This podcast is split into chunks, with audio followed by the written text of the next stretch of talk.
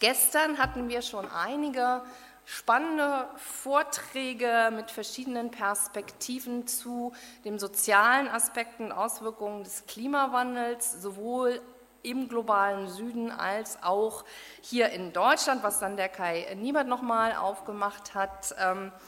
Und die Kernaussage aller, um das wirklich nur ganz knapp mal zusammenzufassen, war ja tatsächlich, dass die Klimapolitik mitnichten ähm, Umweltpolitik betrifft, sondern eigentlich alle anderen Politiken wie Wirtschaftspolitik, äh, soziale Politik und zutiefst eine Frage der sozialen Gerechtigkeit ist. Ein ähm, Teilaspekt, äh, der vor allen Dingen ja auch die Menschenrechtsfrage sehr, sehr tief berührt ist die Frage der Flüchtlingspolitik, die uns ja auch von der Bundestagsfraktion überall in allen Bereichen schon lange begleitet, leider muss man sagen, und auch noch lange begleiten wird. Diesen Aspekt werden wir heute weiter herausstellen, auch aus den verschiedenen Perspektiven. Die äh, Frage der Klimaflüchtlinge, ähm, wie sie uns betreffen wird, wie wir damit umgehen wollen äh, und können und äh, auch vielleicht, ähm, was das überhaupt bedeutet für die Menschen vor Ort und, und für ähm, die Politik im Allgemeinen. Und da freue ich mich sehr, dass ich jetzt Angela Oehls begrüßen darf. Dr. Angela Oehls ist Politikwissenschaftlerin mit einem Forschungsschwerpunkt internationale Klimapolitik. Sie ist derzeit Gastprofessorin an der Universität Lund und bereitet dort ähm, einen Massive Open Online Course, einen MOOC vor, über äh, Climate Change, a Question of Justice. Ähm, ich kann jetzt schon mal sagen, der geht am 28. September online. Wenn es Fragen dazu gibt oder Interesse, dann ist sie sicherlich gerne bereit, später in der Pause darauf einzugehen und Fragen zu beantworten. Ich mich jetzt, äh, freue mich jetzt sehr, dass sie in ihrem Einführungsvortrag einen Überblick über den Wandel der Diskurse der Klimaflüchtlinge zu Klimaflüchtlingen ähm, uns äh, präsentieren wirft. Sie wirft also so auch sehr kritische Fragen auf, wie zum Beispiel Begriffe wie Resilienz und andere dazu beitragen, dass der Diskurs entpolitisiert wird und auch die Frage, wie wir vielleicht aus unserer Perspektive, aus einer linken solidarischen Perspektive, da ähm, einen, unseren Diskurs mit hineinbringen wollen, was, was ähm, da Richtungen wären, die man gehen könnte.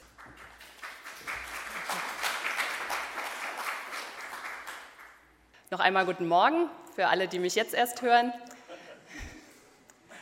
Ja, ich werde also in einem, ich bin anscheinend ja auch eine der einzigen, die 30 Minuten am Stück reden dürfen. Ich werde das nicht missbrauchen und äh, versuchen, mich auf die wichtigsten Dinge zu konzentrieren. Was möchte ich machen? Ich möchte einen Überblick geben, ganz kurz zur Einführung, worüber sprechen wir hier eigentlich, wenn wir von Klimamigration äh, reden dann möchte ich äh, aus meiner Forschung etwas vorstellen. Ich habe also eine Diskursanalyse gemacht, wie sich die Diskussion um klimabedingte Migration in den letzten 25 Jahren entwickelt hat. Und ich möchte eben vorschlagen, dass es da einen Wandel gegeben hat von einem Diskurs zum nächsten, zum nächsten. Und welche drei das sind, werde ich dann vorstellen und auch welche Theorie und Methode ich verwendet habe. Ja, und ich hoffe eben, dass dies dazu dient, dass eben auch sag ich mal, einen kritischen Diskurs zu informieren und auch vorsichtig zu sein äh, mit den dominanten Diskursen. Ja, zu Beginn nochmal, was für Zahlen sind denn eigentlich im Raum? Ähm, wie viele Menschen sind denn heute ohnehin schon unterwegs? Ich habe nochmal nachgeguckt, Mitte 2014 waren das 53,5 Millionen Menschen die weltweit auf der Flucht waren. Und davon war die Zahl von 16,7 Millionen anerkannte Flüchtlinge. Und äh, der Großteil hingegen, wie man sieht, war Binnenvertriebene, also sogenannte internally displaced people. Für beide gibt es aber Schutz durch den UNHCR. Das sind also die beiden äh, Statute, die es derzeit gibt zum Schutz dieser Menschen. Einerseits die Genfer Flüchtlingskonvention, die den Flüchtlingsstatus definiert. Hier ist ganz entscheidend die politische Verfolgung. Man muss politisch verfolgt sein in seinem Land, um diesen Status erlangen zu können. Bei den intern Vertriebenen sind also diejenigen, die noch keine internationale Grenze überschritten haben. Das ist das Entscheidende beim Flüchtling. Der hat sein Land verlassen und sucht in einem anderen Land Schutz. Der intern Vertriebene ist noch in seinem Land, aber wurde eben von seinem Ursprungsort vertrieben. Und da ist die Definition der Gründe sehr, sehr weit gefasst und es äh, kommen auch Naturkatastrophen als Grund in Frage. Das heißt, Menschen, die wegen einer Naturkatastrophe in ihrem Land vertrieben werden, können auch Schutz vom UNHCR bekommen. Die Rechtslücke betrifft also deswegen vor allen Dingen die sogenannten Klimaflüchtlinge, die eine Grenze überschreiten und ins Ausland gehen, weil sie finden eben nicht als politisch Verfolgte Schutz.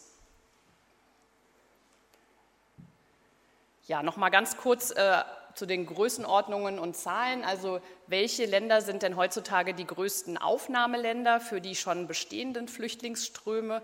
Da sehen wir hier ganz klar, dass, äh, dass vor allen Dingen Pakistan, Iran, Jordanien, natürlich im Moment auch ganz viel in Libanon der Fall ist, dass die Menschen dort eben hinfliehen.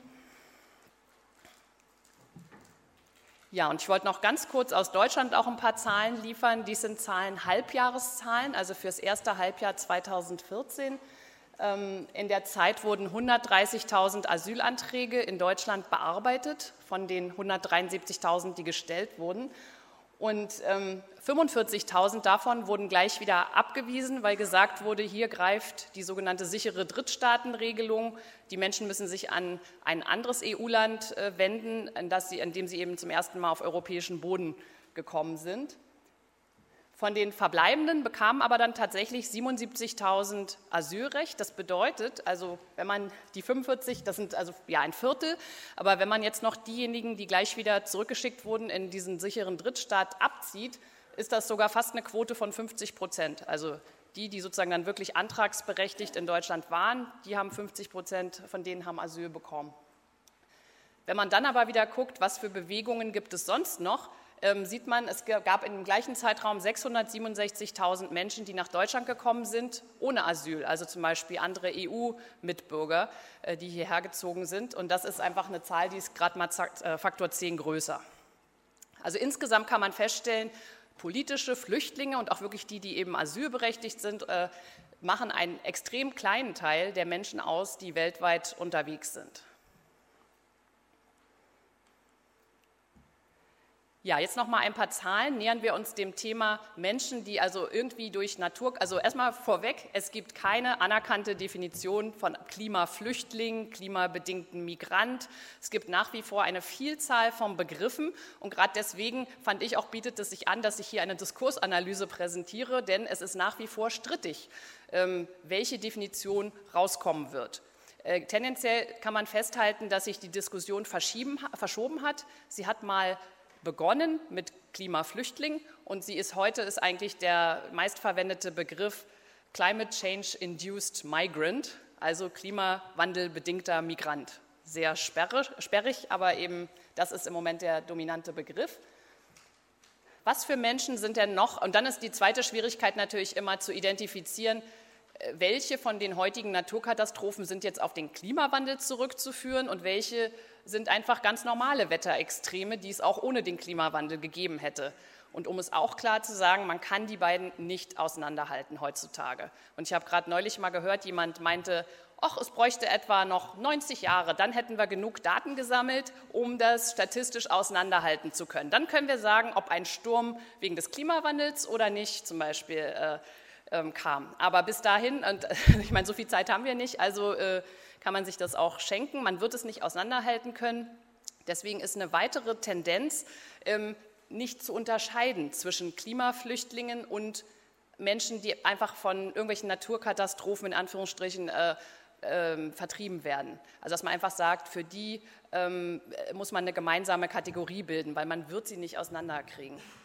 So, und wie viele Menschen sind denn nun schon heute durch extreme Wetterereignisse auf der Flucht? Da gibt es äh, Zahlen. Ähm, Im Schnitt waren es jährlich 23,5 Millionen. Und ähm, hinzu kommen dann noch Menschen, die umgesiedelt werden für Entwicklungsprojekte. Also der klassische Bau eines Damms oder ähnliche Projekte. Und dort werden auch jedes Jahr 15 Millionen umgesiedelt. Also man sieht schon, die beiden Zahlen sind schon mal deutlich größer wieder als der Teil der politischen Flüchtlinge.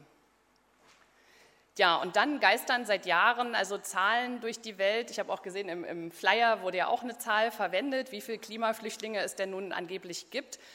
Ich war gerade drei Tage auf äh, einer großen Konferenz in England, wo alle Leute, die international dazu arbeiten, waren. Und im Abschlussstatement wurde nochmal festgehalten, wir haben keine Zahlen. Ja, also welche Zahlen auch immer im Umlauf sind, sie sind nicht seriös. Ähm, man kann damit politische Arbeit machen für bestimmte Zwecke, aber wenn man genauer hinguckt, sie sind einfach nicht haltbar und es arbeiten viele Menschen dran, aber schon mal allein wegen dieser Faktoren Auseinanderhalten von Naturkatastrophen und Klimawandel einerseits und dann gibt es ja auch noch andere Gründe für Migration ähm, ja, nicht nur Naturkatastrophen, sondern eben vielleicht Arbeitssuche, private Gründe. Man kriegt es alles kausal nicht auseinander und deswegen äh, ist auch die Annahme, dass es auf absehbare Zeit keine vernünftigen Zahlen geben wird. Ähm, ja, diese Zahl ist die berühmteste, die wurde überall zitiert, 180 Millionen bis 2050. Äh, die Größenordnung könnte auch stimmen, aber man sieht dann also, das ist nochmal eine ganz andere Zahl. Ja, also das ist eben wirklich viermal so viel, wie heute schon unterwegs sind. Ähm, daher, also es leugnet auch keiner, dass es irgendwie sein könnte, dass es so viele sind. Nur die Grundlage, werde ich nachher auch nochmal erläutern, ist eben doch sehr vage. Und zuletzt noch zur Einführung, wo rechnen wir denn eigentlich mit dieser Klimaflucht? Ähm, da sieht man also natürlich vor allen Dingen in Afrika auf der Karte sieht man also, wo die Ernte, wo es zu Ernteeinbußen in der Landwirtschaft kommen wird und man sieht auch, wo es zu Wasserknappheit kommen wird. Das sind natürlich alles Gründe, die zum Beispiel bestimmte Gegenden unbewohnbar machen. Das ist äh, auch eine Karte, die gern kritisiert wird, auch von mir, ähm, weil sie die Flüchtlinge natürlich irgendwie gruselig darstellt. Sind irgendwelche dunklen Schatten, die da auf uns zustürmen. Ähm, und äh, gut, aber es ist eben auch wieder eine gut gemeinte Karte vom Wissenschaftlichen Beirat der Bundesregierung Globale Umweltveränderung.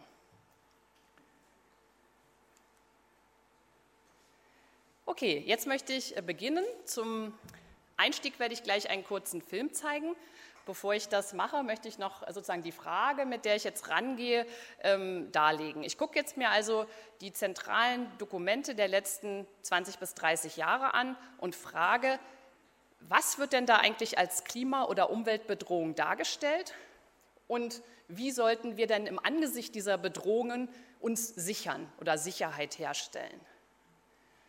Und insbesondere interessiert mich eben auch dieser neue Modebegriff Resilienz und ob der denn nun kritisch oder gut zu betrachten ist im Zusammenhang dieses Themas. Ich möchte also zeigen, welche politischen Folgen diese verschiedenen Diskurse haben.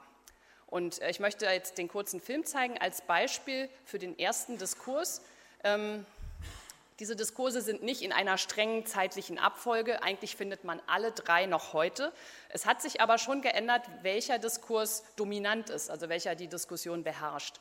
Und ich würde eben sagen, der, den ich jetzt zeige, der ist heute nicht mehr dominant. Man findet ihn aber immer noch. Und dieser Film ist auch von 2009, ist also gar nicht so alt. Er steht aber eigentlich für eine Debatte, die schon Ende der 80er, Anfang der 90er aufkam. Ja, und das handelt sich hier um, was ich gleich zeige, ein äh, Film von ähm, Michael Nash. Das ist ein Amerikaner, der hat einen Dokumentarfilm gemacht, hat damit auch Preise gewonnen, ist ein sehr netter Kerl ähm, und der hat äh, versucht, also mit dem Film eben in den USA Lobbyarbeit für Klimapolitik zu machen. Und meine Meinung ist aber, dass so wie er es halt jetzt gedreht hat, das leider nach hinten losgeht. Throughout, having nothing to do with the environment. Now, its way to the doors of countries in Europe. Ich denke, das spricht äh, für sich. Ähm, ich werde das jetzt noch genauer analysieren. Also auf jeden Fall, äh, also ich, sag, ich bin nach dem Film, äh, ich war bei der, also in Kopenhagen auf dem Klimagipfel wurde halt der Film erstmals aufgeführt und ich bin dann auch als Erster aufgestanden und habe gesagt, sind Sie sich sicher, dass wir eine Atombombe im Film über Klimaflüchtlinge brauchen? Äh, also weil ich wirklich der Meinung bin, dass das völlig fehlplatziert ist, dass es eben wirklich Angst mache. Und ähm, ja, also was ist die Rahmung, die dieser erste Diskurs hat? Ähm, er stellt halt ganz eindeutig einen Zusammenhang her zwischen äh, Umweltzerstörung einerseits, Fluchtbewegungen und dass es dann zu Konflikten und dann auch wirklich zu Klimakriegen kommen wird. Das ist so die These dahinter. Die Literatur, die es dazu gibt, ist zum Beispiel von Homer Dixon 1999, ähm, aber auch 1993 und ähm, allerdings hat der, das ist so eine Forschungsgruppe aus Kanada, die haben aber immer noch dazu gesagt, naja, dass es aber nur unter bestimmten Bedingungen dazu kommt. Das wird dann in den Verallgemeinerungen halt gerne weggelassen. Ähm, es gibt also niemanden, der das heutzutage wissenschaftlich so behauptet, dass es äh, so kommen wird. Ähm, ja, aber eben auch, gut, und das hier also soll jetzt sozusagen nochmal sein, wie wird denn jetzt, ich wollte ja jetzt für jeden Diskurs darstellen, wie wird die Umwelt wahrgenommen, also was ist die Bedrohung und wie soll gesichert werden. Die Bedrohung in dem Fall ist also Ressourcenverknappung und Ressourcenzerstörung. Ähm, das ist ganz interessant, also weil hinterher kommen noch sehr andere Umweltwahrnehmungen. Was, wie soll gesichert werden? Das Sichern hier soll stattfinden, äh, indem ja, erstmal sehen wir hier nochmal dargestellt, also was ist die Logik? Man sieht da zwei Leute, die Zeichnungen sind übrigens von meinem Kollegen Chris Medmann. Der hat mit mir zu dem Thema publiziert und ich äh, finde die ganz wunderbar. Ähm, das sollen also zwei Männchen sein, die äh, sich um, diesen, um die Ehre streiten. Und äh, es ist einfach nicht mehr genug da, deswegen ist der eine auch schon im Wasser und guckt sich nach einer neuen Heimat um. Hier sieht man nochmal, ähm, wie die Zahlen zustande kommen. Also es ist so, dass Myers Kent 95 in dieser Studie Environmental Exodus eben geschrieben haben, 180 Millionen Klimaflüchtlinge bis 2050. was sie gemacht haben, ist, sie haben sich angeguckt, um wie viel steigt der Meeresspiegel nach bisherigen Vorhersagen, wie viel Landfläche wird deswegen wahrscheinlich überflutet werden, wie viele Leute wohnen da heute und wie ist aber die Vorhersage für, die Bevölker fürs Bevölkerungswachstum. Und dann haben sie sozusagen angenommen, alle, die wohl in Zukunft auf diesem Land theoretisch wohnen, werden halt bei Anstieg des Meeresspiegels vertrieben. Also ich meine, dass die dann da nicht bleiben können, ist schon klar, äh, wenn wirklich der Meeresspiegel steigt, aber es ist eben eine sehr grobe Schätzung, die auch nicht äh, zum Beispiel berücksichtigt mögliche Anpassungsmaßnahmen ähm, oder Innovationen oder äh, dass vielleicht das Bevölkerungswachstum jetzt gar nicht linear weiter in diesen Regionen sich entwickelt.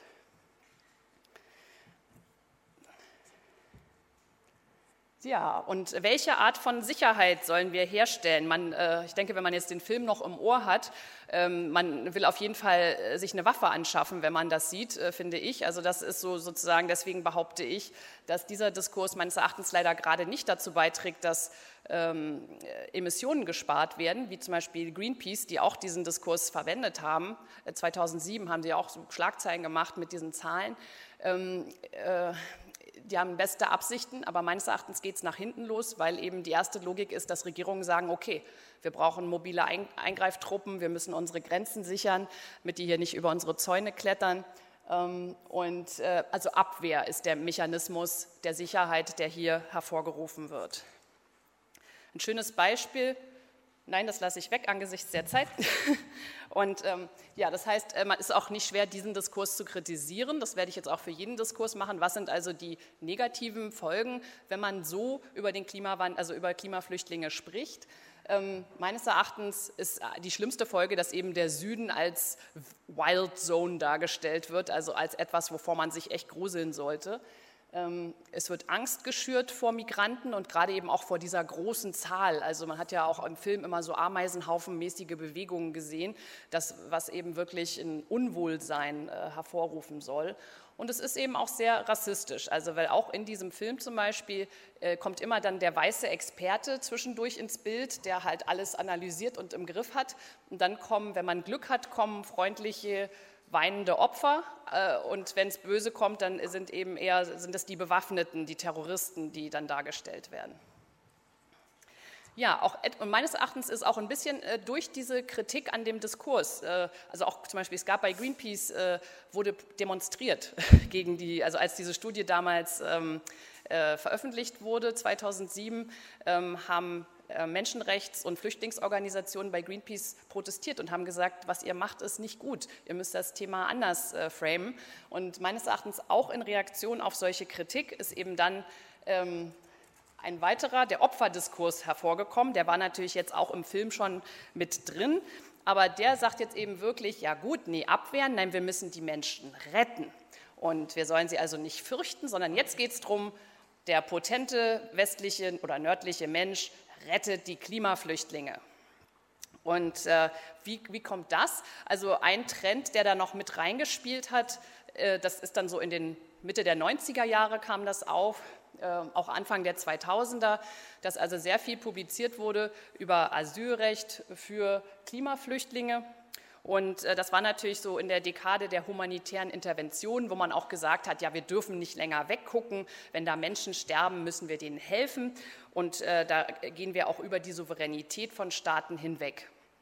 Und zum Zweiten war es natürlich auch die Zeit von Human Security, also dass das neue Konzept der menschlichen Sicherheit vom UNDP, United Nations Development Program 94, in Umlauf gebracht wurde was eben auch wieder Sicherheit anders definiert, nämlich jetzt nicht mehr als im Sinne von Kriegen und Abwehr, sondern menschliche Sicherheit, also genug zu essen, sichere Unterkunft und so weiter. Ja, und in dem Kontext ist dieser zweite Diskurs entstanden. Als erstes frage ich jetzt wieder, wie wird denn die Umwelt, äh, also die, auch das Klima als Bedrohung wahrgenommen? So, und zwar sage ich jetzt, sind es nicht mehr Ressourcen, sondern jetzt wird sozusagen das Erdsystem, auch, äh, es gibt ja auch diese Earth System äh, Studies, also wird sozusagen als Erdsystem wahrgenommen. Dieser neue Begriff, das Anthropozän, das ist ja jetzt auch schon eine Weile im Umlauf, ähm, was eben besagen will, dass wir heute in einem geologischen Zeitalter leben, wo die Menschen die quasi chemische Zusammensetzung des Planeten dominieren und beeinflussen und gestalten. also, wir sind sozusagen die aktiven Gestalter. Und zum Zweiten Ups. Zum Zweiten äh, eine Wahrnehmung der Erde, dass man eben sagt, nun die Wissenschaft hat da einen guten Überblick und sie weiß, wo gefährliche Orte sind, Climate Hotspots, ähm, wo man dann auch im Sinne eines Risikomanagements ähm, Menschen zum Beispiel äh, evakuieren kann oder äh, für sich um sie kümmern kann ja, die Rolle der Wissenschaft ist hier sehr groß und auch der Glaube, dass man eben durch genug Wissenschaft die Dinge in berechenbaren Bahnen halten kann. Also auch zum Beispiel das Zwei-Grad-Ziel gehört hier mit dazu, ähm, dass man eben davon ausgeht, wir steuern Raumschiff Erde und dann finden wir sichere Korridore für die Entwicklung und wir konzentrieren unsere Rettungsleistung auf die besonders bedürftigen Menschen, also eben auf die in solchen Hotspots. So, das fasst das schon zusammen. Also Flüchtlingsstatus wurde beispielsweise von Frank Biermann und Ingrid Boas 2010 ähm, vorgeschlagen, auch von Docherty und Giannini. Und äh, im Bericht des UN-Generalsekretärs von 2009, der hieß Climate Change and its Possible Security Implications, ähm, dort äh, war eben auch diese das Thema Staatenlosigkeit als Folge untergehender Inselstaaten sehr wichtig und der Generalsekretär hat eben auch mögliches Asylrecht dort aufgegriffen. Unter den, ähm, unter den nationalen Regierungen war das Thema Flüchtlingsstatus nie besonders populär. Also die wollten damit eigentlich nie etwas zu tun haben und die waren dann auch sehr froh, als dieser Diskurs wieder vom Tisch war. Ähm, ja, und zwar, wie, wie kam er vom Tisch? Also was man eben schon daran kritisieren muss, ist eben dann so diese Darstellung, dass der Norden oder der globale Norden eben alles weiß und alles äh, technisch und wissenschaftlich in der Hand hat, um nun die armen Klimaflüchtlinge zu retten. Und das Interessante war, wenn man die gefragt hat, ich habe auch viele Interviews gemacht auf Klimakonferenzen, Menschen von Inselstaaten zum Beispiel, die haben alle gesagt, hallo, wir wollen keine Klimaflüchtlinge sein, wir wollen auf unseren Inseln bleiben, verdammt nochmal. Ähm, und äh, ihr, bevor ihr losgeht, uns rettet, fragt uns mal. Und äh, sie sind eben auch keine hilflosen Opfer, sondern sie haben dann durchaus auch eigene Ideen, wie sie sich ihre Zukunft vorstellen. Und die Zukunft stellen sie sich ganz bestimmt nicht im Flüchtlingscamp vor.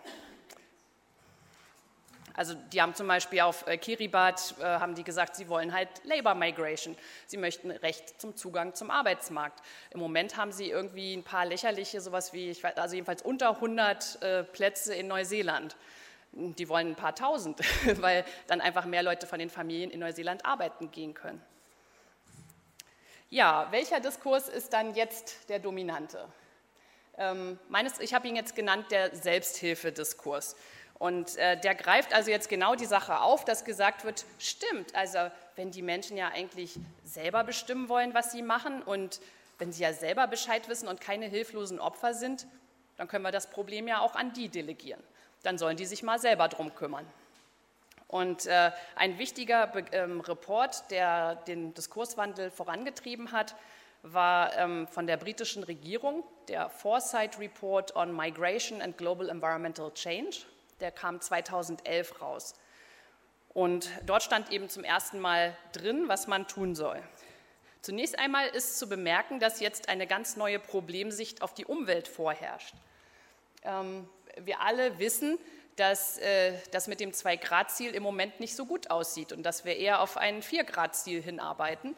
Ähm, und deswegen werden wir eben auch bald äh, so die Tipping Points, also so Umschlagpunkte erreichen im Klimasystem, wo plötzlich der Regenwald abstirbt oder der Golfstrom aufhört, also wo es wirklich zu dramatischen und irreversiblen Schäden kommen kann. Alle wissen, dass es diese Umschlagpunkte gibt, aber keiner weiß, wann, wo und wie die erreicht werden. Und deswegen wird jetzt die Umwelt oder auch das Klima als terroristisch beschrieben. Also sprich, plötzlich irgendwo unerwartet, aber dann auch brachial. Ähm, und das ist also die neue Problemsicht eigentlich auf den Klimawandel, nicht mehr irgendwas, was Wissenschaftler steuern können. Und wenn man jetzt äh, diese neue Problemsicht hat, wie kann man sich denn dann eigentlich schützen? Und äh, da kommt dieser Kerl, äh, ja, der soll sich sozusagen eine Schutzweste besorgen und einen Helm und ähm, soll sich resilient machen gegen die Schäden, also ähm, gegen die Bedrohungen, die eben auch jederzeit aus allen Richtungen kommen können. Das heißt, er soll sich auch gar nicht unbedingt auf was Bestimmtes vorbereiten, sondern gegen alles. Also durch soziale Netzwerke äh, ist er eben dann auch in der Lage, sehr flexibel auf Stress zu reagieren. Und äh, den Begriff Resilienz möchte ich noch kurz äh, erwähnen. Der bedeutet eben die Fähigkeit eines Systems, ähm, Stress oder Schocks zu überleben. Und dabei ist es jetzt nicht so wichtig, dass das System in Gänze erhalten bleibt, sondern nur seine zentralen Funktionen. Also zum Beispiel kann sein, der Planet Erde funktioniert vielleicht auch ohne die Regenwälder. Cool, ähm, das wäre resilient. Wenn er natürlich dann nicht funktioniert, also sprich wirklich alles komplett umkippt, alle Menschen sterben, dann würde man sagen, hm, war nicht so eine resiliente Maßnahme. Ähm, aber resilient ist wirklich so lange, wie ein System noch funktioniert, egal was auf der Strecke geblieben ist. Und in dem Sinne normalisiert es auch bestimmte Verluste, die ein System äh, erleidet auf dem Weg dahin. So, ich habe noch zwei Minuten. Ähm, ich bin aber auch nah am Ende. So. Ja, was, äh, wie findet das Ganze also statt? Ich denke, ich habe es schon so ein bisschen äh, zusammengefasst. Ähm, es geht hier also, Moment, ja, was heißt das? Es geht hier also jetzt drum um Empowerment äh, der Leute statt um Prävention. Ähm, das heißt, äh, es wird jetzt auch vor allen Dingen, es ist sehr schön, es wird jetzt klimabedingte Migration wird jetzt als Lösung dargestellt, nicht mehr als Problem. Nämlich, wenn das Wasser steigt, ist das ja richtig klug, wenn die Leute da weggehen. Ähm, und das ist eigentlich eine super Lösung zu dem Problem Meeresspiegelanstieg. Und das ist eine rationale Maßnahme und äh, auch gar kein Skandal mehr. Es ist einfach nur noch sinnvoll und, äh, und es erhöht die Resilienz, weil wenn welche weggehen und die gehen zum Beispiel arbeiten und schicken dann Geld nach Hause, ähm, können vielleicht die, die auf der Insel sind, sich noch einen Deich bauen und noch ein bisschen länger bleiben. Also das wird so als von der Weltbank, von Foresight Report und anderen auch als wirklich als Maßnahme, als Möglichkeit, die Lebensverhältnisse zu verbessern, dargestellt. Und auch als Wahl, die die Menschen haben. Die haben eine Wahl, ob sie bleiben oder gehen. Nicht wirklich immer, aber es wird zumindest so verkauft. Und ähm, ja, und deswegen ist es alles mehr also Hilfe zur Selbsthilfe, was ähm, bedeuten soll, dass es auch nicht mehr ganz so viel Geld ist, was über das da gesprochen wird, ähm, weil die wissen das ja letztlich selber am besten, was sie brauchen. Und wenn wir ihnen rechtzeitig Bescheid sagen, dass sie sich vorbereiten, ähm, äh, dann sind sie auch letztlich wirklich selber schuld, wenn sie nicht rechtzeitig was gebaut haben äh, oder also Vor Vorsorgemaßnahmen getroffen haben. So. Ja, was, ist, was muss man daran kritisieren? Also ganz klar ist, ich finde den Diskurs sehr zynisch. Ähm, man redet hier nicht mehr über Rechte auf Entschädigung, sondern es wird eben sehr normalisiert, äh, dass die Menschen dort weg müssen. Ähm, David Chandler hat hier von Postinterventionismus gesprochen. Das bedeutet eben, dass der Westen sagt, hey, wir sind gar nicht länger zuständig, um irgendwelche Staaten auf der Welt zu demokratisieren, zu entwickeln. Das machen die am besten selber und wir machen uns auch die Hände nicht mehr schmutzig, aber wir müssen auch nicht mehr zahlen. Und äh, schließlich, was ich am schlimmsten finde, ist die Diskursverschiebung, dass über die Vermeidung des Klimawandels wird gar nicht mehr gesprochen. Also wenn hier über Politik gesprochen wird, geht es um, sollen wir die jetzt evakuieren, also nicht evakuieren wollen wir sie ja nicht mehr, aber ne, wie können wir die am besten resilient machen, äh, dass sie mit den Sachen gut klarkommen. Ähm, aber es geht auf jeden Fall nicht mehr darum, ähm, dass wir irgendwie aufhören, Auto zu fahren oder so. So, das wäre nochmal der Überblick. Ähm, ja, ich wollte noch was sagen, wo die Politik heute steht. Ähm, äh, Mache ich noch ganz kurz. Also sozusagen, was, wo ist denn das Thema jetzt eigentlich politisch verankert? Ähm, 2010 war der erste große Sieg derjenigen, die jetzt in den internationalen Klimaverhandlungen sich dafür einsetzen, dass das Thema irgendeine Art rechtliche Basis international kriegt. Ähm, nämlich äh, erstmals wurde im Adaptation Framework was ja auch ein rechtliches Werk ist, im Paragraph 14f, was aufgenommen über Migration und Vertreibung. Allerdings steht da mehr so, ja, wir sollten mal mehr dazu forschen und das gehört irgendwie zu Adaptation. Und das ist jetzt noch nicht mit Leben gefüllt, aber es war erstmal ein großer Sieg. Das Thema wurde halt vorher auch immer wirklich wegdefiniert. Ähm, Warschau 2013 wurde eben der Warsaw Mechanism for Loss and Damage aufgenommen mit einem Zwei-Jahres-Arbeitsprogramm und äh, dort drin spielt eben auch Migration wieder eine Rolle. Man muss sagen, all diese Maßnahmen sind im Moment Koordination, Austausch, Forschung. Also da äh, geht es noch nicht darum, dass irgendwer irgendwo äh, Entschädigung erhält oder umgesiedelt wird. Zwei interessante Prozesse laufen noch. Eins ist der Nansen-Prozess und an dem ist besonders interessant, dass er eben, wie gesagt, nicht mehr zwischen Klimaflüchtlingen und anderen natürlichen äh, Umweltdesastern ähm, unterscheidet, Umweltkatastrophen, sondern dass er die alle in einen Topf tut und sagt, wie können wir die schützen, wenn es irgendwo zu Katastrophen kommt und dafür Guidelines äh, entwickelt. Und ein zweiter Prozess, der noch mitten am, dieser Nansen endet dieses Jahr, also wobei wahrscheinlich ohne legally binding outcome, so to speak. Und ähm, seit 2011 gibt es jetzt, wird auch an dem Thema Planned Relocation, also wie man Umsiedlungen äh, durchführt und was für rechtliche Dinge da gelten sollten, gearbeitet. Und wer sich dafür interessiert, kann mich auch noch mal fragen. Aber letztlich sieht man, also es ist alles noch wirklich in den Kinderschuhen. Zu dem Thema gibt es keine, es kann jetzt keiner, der, dessen Insel untergeht, hat keine Rechtsgrundlage, jetzt hier irgendwas einzufordern. Und ähm, die zwei Folien mache ich jetzt noch äh, ganz schnell hintereinander. Also äh, das nochmal, dass auch die betroffenen Menschen eben selber sich ganz stark gegen den Resilienzdiskurs wehren. Das hier ist Jebsano, der ist sicher vielen ein Begriff. Der ist äh, in Warschau eben ganz bekannt geworden mit seiner Rede, wo er eben auch geweint hat und wo er im Sturm, ähm, na, es war ja gerade der Sturm Haiyan auf seiner Insel und wo er eine sehr bewegende Rede gehalten hat und gefastet hat. Und unter anderem hat er eben gesagt, er weigert sich gefährlich zu leben. Er weigert sich, dass die Stürme, die über seine Insel ziehen, dass das eine Normalität wird und dass er einfach damit leben soll und sich resilient machen soll. So ein Quatsch. Er möchte sicher leben. Und wenn wir äh, Emissionsreduktionen machen, ähm, dann können wir auch wieder in Sicherheit leben. Und damit höre ich jetzt einfach auf und lasse den Rest weg. So. Genau. Weil das habe ich alles schon gesagt. So, vielen Dank.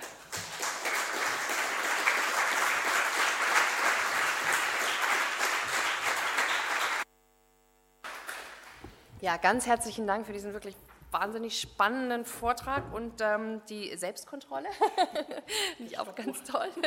Ähm, jetzt würde ich wirklich sagen, dringende, ganz brennende Nachfragen ähm, zum Verständnis ähm, können jetzt kurz gestellt werden. Auch Kommentare. Auch Kommentare, kurze. Ähm, ansonsten, ja, ahnt da hinten, haben wir schon ein Mikro? Das Saalmikro da? Toll.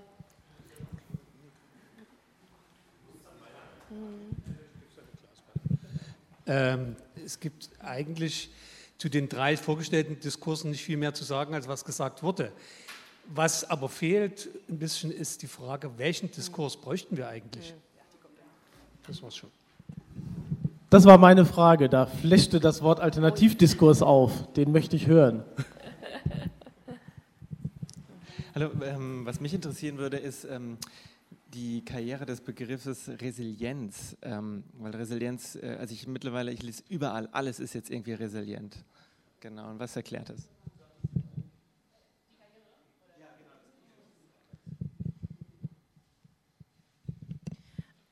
Zwei kleine Bemerkungen erlaube ich mir. Es gibt kein lineares Bevölkerungswachstum, sondern es ist immer exponentiell. Ähm, Klimawandel, ich muss noch mal nachsehen, Entschuldigung.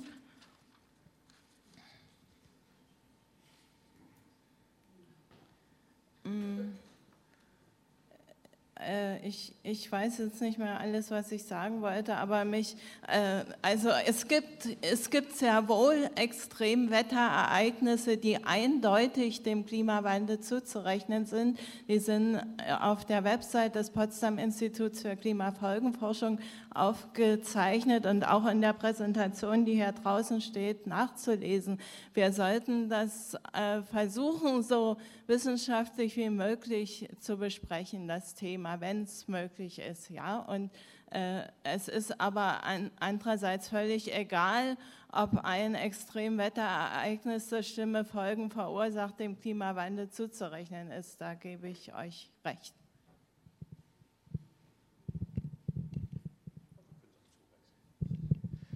Kann ich direkt an die erste Frage anschließen? Gibt es eigentlich auch den Diskurs äh, irgendwo, außer vielleicht bei einigen wenigen versprengten Linken, äh, der sagt, es braucht strukturelle Veränderungen im globalen Norden, äh, damit äh, ja, Schadensbegrenzung möglich ist? Ich formuliere das bewusst so neutral. Ich könnte auch sagen, unter kapitalistischen Bedingungen, äh, gar unter den des Finanzmarktgetriebenen Kapitalismus, haben wir da keine Chance. Gibt es diesen Diskurs auch? Ja, vielen Dank äh, für die Fragen. Also zum Gegendiskurs ist erstmal eine Folie, die ich leider gerade übersprungen habe, nämlich die zu Climate Warriors. Und das ist sicherlich etwas, was doch auch, was ich gern hier noch berichte. Ähm, es gab also im letzten Oktober eine Aktion von Menschen von den kleinen Inselstaaten, die mit ihren Kanus ähm, den größten Kohlehafen Australiens blockiert haben. Ähm, und als man die gefragt hat, ja, wer seid ihr denn, haben sie gesagt, wir sind Climate Warriors. Ähm, ja, und das ist sozusagen, jetzt finde ich immer, nehme ich gerne als Gegenbegriff zu Klimaflüchtlingen, Climate Warriors, sowas wie Kämpfer eigentlich. Ne? Äh, also Kämpfer halt, äh, wogegen sie dort konkret protestiert haben, war die Verdopplung der Kohleexporte in Australien. Ähm, das reicht natürlich noch nicht, aber erstmal ist das sehr gut, also dass man auch sieht, ne, dass es nicht jetzt immer so einen Stellvertreteraktivitäten gibt, wir retten die Klimaflüchtlinge, sondern die machen auch selber was und die gestalten auch ihren eigenen Diskurs und es wird leider nur viel zu wenig darüber berichtet. Ähm, als zweites ähm, dachte ich lange Zeit, äh, der alternative Diskurs hieße Mitigation, also sprich so viel Treibhausgasreduktion wie möglich, andere Patterns of Production und Consumption, ähm, also sozusagen sich darauf zu konzentrieren. Ich denke, das muss natürlich äh, noch einen Schritt weitergehen. Ich fand das gestern, ich habe ja gestern äh, das, die Ehre gehabt, Nemo Bessi zu interviewen und ich fand, er hatte das sehr gut auf den Punkt gebracht, dass er gesagt hat, nee, nee, nee, das ist noch viel größer. Also das geht wirklich darum, die Handelsbeziehungen und so weiter. Also wenn man dieses Problem in Angriff nehmen will, man will, muss man es ganz anders rahmen. Also man muss auch wirklich, sag ich mal, aus der Klimadebatte raus, weil letztlich ist eben die Klimadebatte, wenn sie so isoliert betrachtet wird, ignoriert sie all die Zusammenhänge mit unseren ungleichen Handelsverhältnissen, mit dem Kapitalismus als solchem ähm, und also sozusagen die strukturellen Ursachen der ganzen Misere. Das als auf die erste Frage. Ähm, ja, Resilienz.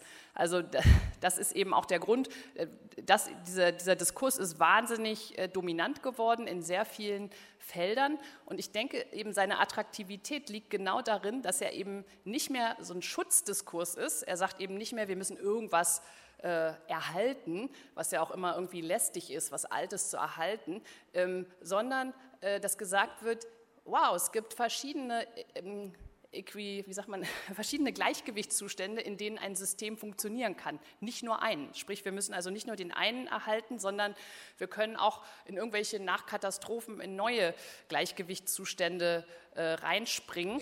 Und, ähm, und es klingt ja auch erstmal gut, also sich resilient zu machen, äh, heißt auf vielerlei Art meist auch Entwicklung, also Entwicklung im Sinne guter sozialer Beziehungen, Wohlstand äh, und weil das alles zu Resilienz beiträgt. Schlimm ist aber dann eben schon, dass dadurch der Verlust oder der, der, Schutz vieler Dinge eben auch nicht mehr möglich ist, weil sie werden nicht mehr als schützenswert betrachtet, sondern es geht dann wirklich eher um ein, ähm, ein ich finde, was sehr neoliberales, also eben wirklich jeder hilft sich selbst und ähm, man denkt auch gar nicht mehr über die gesamte Struktur nach und es geht eigentlich nur noch darum, wie wir in einer immer gefährlicher werdenden Welt irgendwie überleben. Ähm, und Grundsatzfragen möchten bitte nicht mehr gestellt werden. Und da sollten wir nicht mitmachen.